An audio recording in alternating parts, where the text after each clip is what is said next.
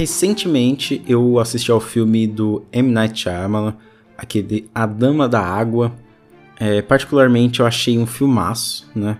Pra mim tudo ali funciona, menos aquela questão né, do crítico de cinema, que eu acho que, eu, que distou um pouco e às vezes soa até um pouco anticlimática, mas não, não tira toda a grandiosidade que o filme traz, né? É um filme que eu gostei bastante, que ele funciona muito bem, né? Eu gosto como o Shyamalan constrói um conto de fadas ali em um ambiente teoricamente não propício, que não combina com esse estilo de filme. Ele utiliza daquele condomínio, né, dos personagens e do ambiente urbano para criar essa espécie de contos de fadas. E ele investe bastante na visão inocente, né, como se fosse um conto infantil mesmo, né? Eu creio que, eu creio que muito do hate em cima do filme vem justamente desse apego a coisas mais centradas, mais explicadas, mais uh, realísticas, né? Menos focadas em uma transformação ali da encenação é, em prol de engrandecer, né? A história, o roteiro. Mas enfim, eu gostei muito da Dama da Água. Eu quero com certeza assistir outras vezes. Foi a primeira vez que eu vi, eu, eu gostei bastante. Mas o caso é que tem um filme brasileiro que eu acho que casa perfeitamente com essa ideia de utilizar os espaços para criar esse tom de fantasia, né? De conto, quase como uma fábula suburbana. Eu estou falando de As Boas Maneiras, um filmaço de Juliana Rojas e Marco Dutra. No episódio de hoje eu vou falar sobre As Boas Maneiras e o que mais eu gosto em sua encenação da fantasia aí na capital de São Paulo. Meu nome é Alisson Cavalcante e esse é mais um episódio do podcast Colastron.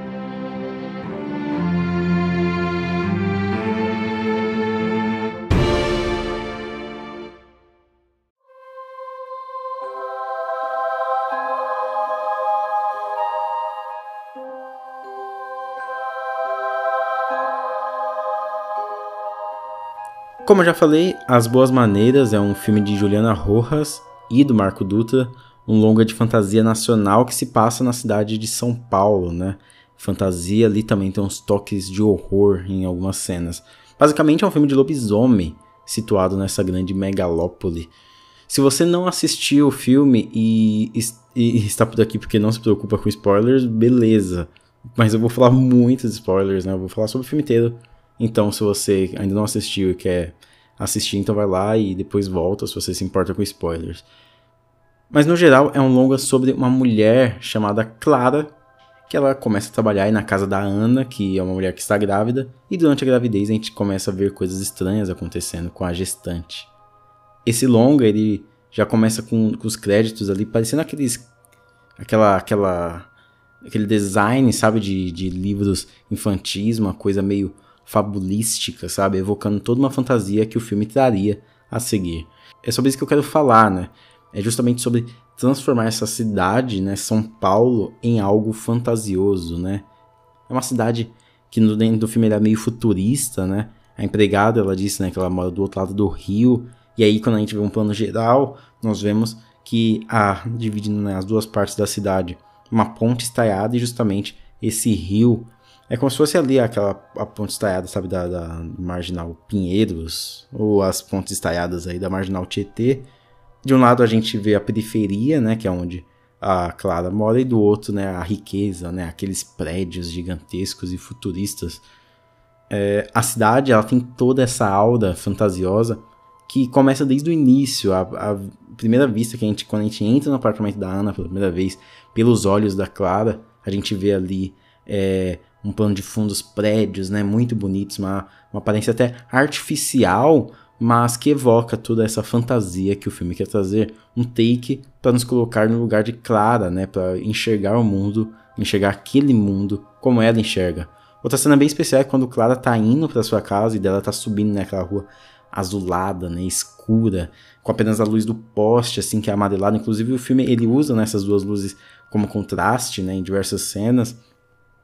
E, e ao fundo, né, tá lá a parte rica, né, reluzente, sempre aparente, como se fosse um horizonte para ser alcançado, como se fosse, é, sei lá, a, a, a montanha, sabe, do, do, Hobbit, quando os Hobbits ficam constantemente olhando para a montanha onde eles têm que chegar, tá ligado?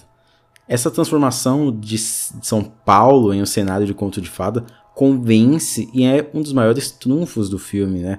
funciona muito quando a Ana sai de casa e a Clara vai atrás, né? Quando a Ana tá naquela coisa meio, meio sonâmbula, né? É, a cidade tem esse quê fantasioso, embora tenha ali uma moradora de rua, você percebe, né? Que existe essas camadas dentro da cidade, mas a lua a lua também fica ali em cima, né, sempre brilhando, sempre exposta, mostrando que é noite de lua cheia, né, fazendo parte do cenário. Ela até é desproporcional, né, é maior e ela ilumina muito, né, a cidade. Ela causa, inclusive, mais impacto quando o ataque está iminente, né, o ataque de lobisomens. É, o ambiente da casa da Ana interno, né, também carrega muito desse charme. Aquela tem uma lareira falsa, né, que é como se ela resgatasse aquele estilo mais antigo, né? Aquele estilo daquelas casas de contos de fada que tem uma, sempre uma lareira ali no meio, mais clássico mesmo. E a conversa dela com a Clara em, sim, em frente à lareira é incrivelmente bem filmada, né? Ela está realmente contando a história ali dela para a, a Clara e, e, e é muito linda, né? Aquele take é muito bonito. A Juliana e o Marco, eles trazem um, o fantástico e o fantasioso é, nessa questão da mise-en-scène, né, de toda a construção dessa, desse cenário, mas também nos pequenos gestos, né, nos acontecimentos minuciosos. O filme, ele, ele parece que ele se divide em dois, cada um com abordagens um pouco diferentes do assunto. Quando o tempo passa, a casa da Clara também, também muda, né? É, ela adota esse bebê da, da patroa e tenta dar ele uma vida um pouco longe da tristeza que foi a morte né, de sua mãe na hora do parto. A casa da Clara ganha aquelas flores, né, aquelas plantas, uma aura, como se fosse um território é, mágico né, para se adentrar só pela presença do garoto lá dentro, entendeu? É como se ele transformasse os ambientes onde ele passa, é, evidenciando justamente esse aspecto fabulístico da coisa. E isso é porque o filme ele, ele trabalha essas aparências, a aparência do ambiente ou até das protagonistas. A gente vê que as duas começam ali o filme tão distoantes e diferentes uma das outras, uma da outra, mas aos poucos a gente vê que a história das duas talvez é, seja uma história que uma pode completar a outra, né? Uma, ela tá ali lutando para conseguir algo que nunca teve, né? Tentando fugir desse seu passado conturbado de emprego, de, de dívidas de aluguel. E a outra, ela tem uma aparência mais jovial, né? De classe alta. Mas, na verdade, ela é triste por dentro, né? Abandonada pela família, ela bebe cerveja enquanto tá grávida, é solitária. Ela guarda ali o seu filho, né? E no seu filho ela deposita esperanças para a melhora desse status dela. Tanto que quando Ana morre, né, a Clara ela absorve um pouco, né, da, da, da sua amada aí, que anos depois a Clara ainda reproduz alguns dos seus vícios, incluindo a malhação, né, ao, ao som de músicas populares sertanejas, né. Inclusive, as duas atrizes, elas estão excelentes. A Isabel Zoá, que faz a, a, a Clara, ela ela consegue passar toda essa complexidade de sentimentos, esse conflito interno que a, que a personagem não pode liberar ao mundo, né? E a Marjorie deste ano ela cria essa personagem multicamadas que herda um pouco do carisma até da própria atriz e passa para a personagem, né? Fazendo é, esse jogo de aparências dessa personagem mesmo. E, e antes, né, lá um pouquinho atrás, eu tinha falado sobre os detalhes, né, que a Juliana e o Marco filmam ali, e sobre esses pequenos atos que transformam. E aqui em As Boas Maneiras, eles não só transformam o ambiente em algo remetente a esses contos, mas também transforma simples ações em gestos gigantescos ou até com outro sentido.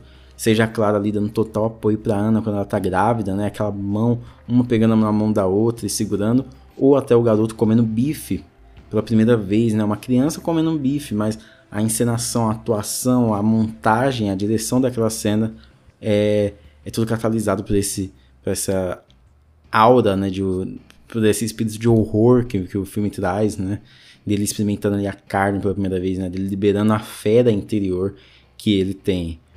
Quando os garotos estão no shopping, escondidos, por exemplo, né, a porta da, da loja onde eles estão se abre, né, como se fosse aqueles portões medievais, né, até o barulho parece, né, me lembrou Game of Thrones, né, a primeira cena de Game of Thrones, né, que é como se eles fossem explorar aquele local. Inclusive, até quando eles falam de ir ao shopping, é, eles olham pela janela da, da escola e instalar a cidade ao fundo, como se fosse mesmo uma montanha, né? Como se fosse um local para eles explorarem, como se fosse uma aventura mesmo, né?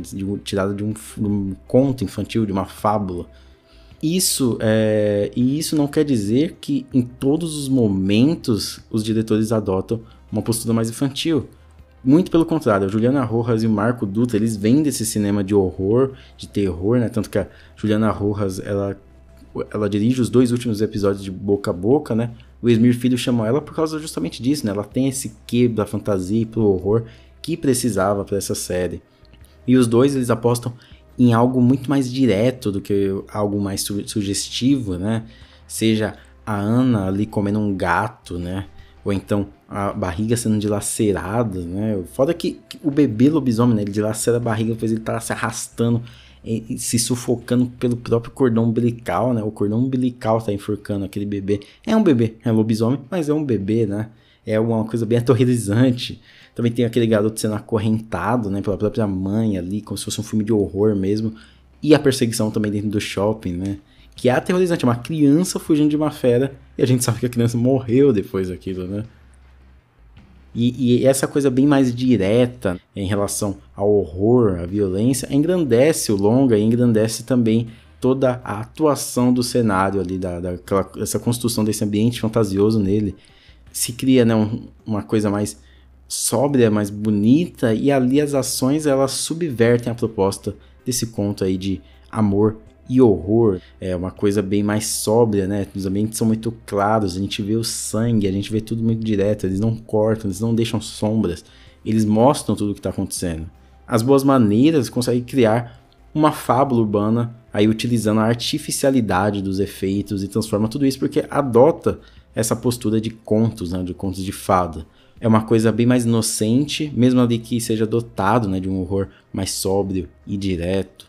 Um horror que se manifesta diretamente na luz, né, com o objetivo de engrandecer a trama e engrandecer esse cenário todo criado. Além desse trabalho do ambiente, também tem a trilha sonora, né, que traz tudo, toda essa questão, né, uma trilha sonora muito bonita e ela embala, nos leva para dentro dessa história, né. Quando os garotos estão pegando um trem, toca ali uma trilha que é totalmente distoante da aquilo, do, do, que aquilo seria na vida real, mas não, é uma coisa de uma travessia mesmo, né, de uma jornada. É um filmaço que traz consigo toda essa aura fantasiosa e, e trabalha isso muito bem dentro da sua trama, né? A história se conecta justamente com é, esse, direcionamento que os diretores têm. É a aceitação dessa fantasia que leva a Clara a cuidar de um bebê lobisomem, a negação do fantástico né, né, que faz essa cultura, a sociedade ir de encontro ao lobisomem sem nem entender o que, que ele está fazendo, né, sem entender se pode ajudar ele. É, e é a cumplicidade materna né, que faz a Clara enfrentar o mundo pelo seu filho. E isso porque As Boas Maneiras também é uma história de amor. Um amor que foi criado entre Ana e Clara e que agora é compartilhado entre mãe e filho. A cena da mão dela pegando a dele remete diretamente aquela cena do hospital, né, ela pegando a mão da Ana, dizendo estamos juntos, né? E aí quando ela pega na mão dele, é isso de novo, né? Estamos juntos. É ela ali aceitando seu amor, a sua missão e a realidade aceitando essa fantasia. O último frame do filme é animal, o último frame do filme é incrível e é mãe e filho contra o mundo, né? Fantasia e, e aceitação contra essa rejeição externa. As Boas Maneiras sabe equilibrar muito bem o horror, a fantasia e o amor dentro aí de uma trama que tem a sua dramatização catalisada pelo meio em que se passa. A construção de uma São Paulo fabulística aí foi um ponto alto para um filme que ele utiliza todos esses pequenos elementos né, em sua mise-en-scène para engrandecer os elementos fantasiosos da sua trama. Uma trama de lobisomem em São Paulo, um conto de fadas, uma fantasia urbana.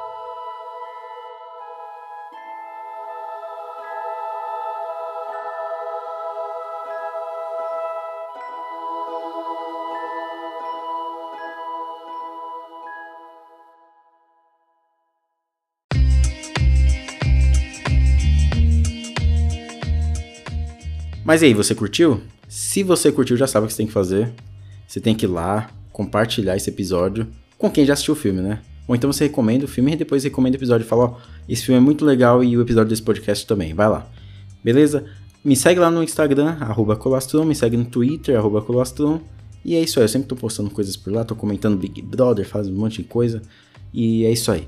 Então, muito obrigado, se cuidem na vida e até mais.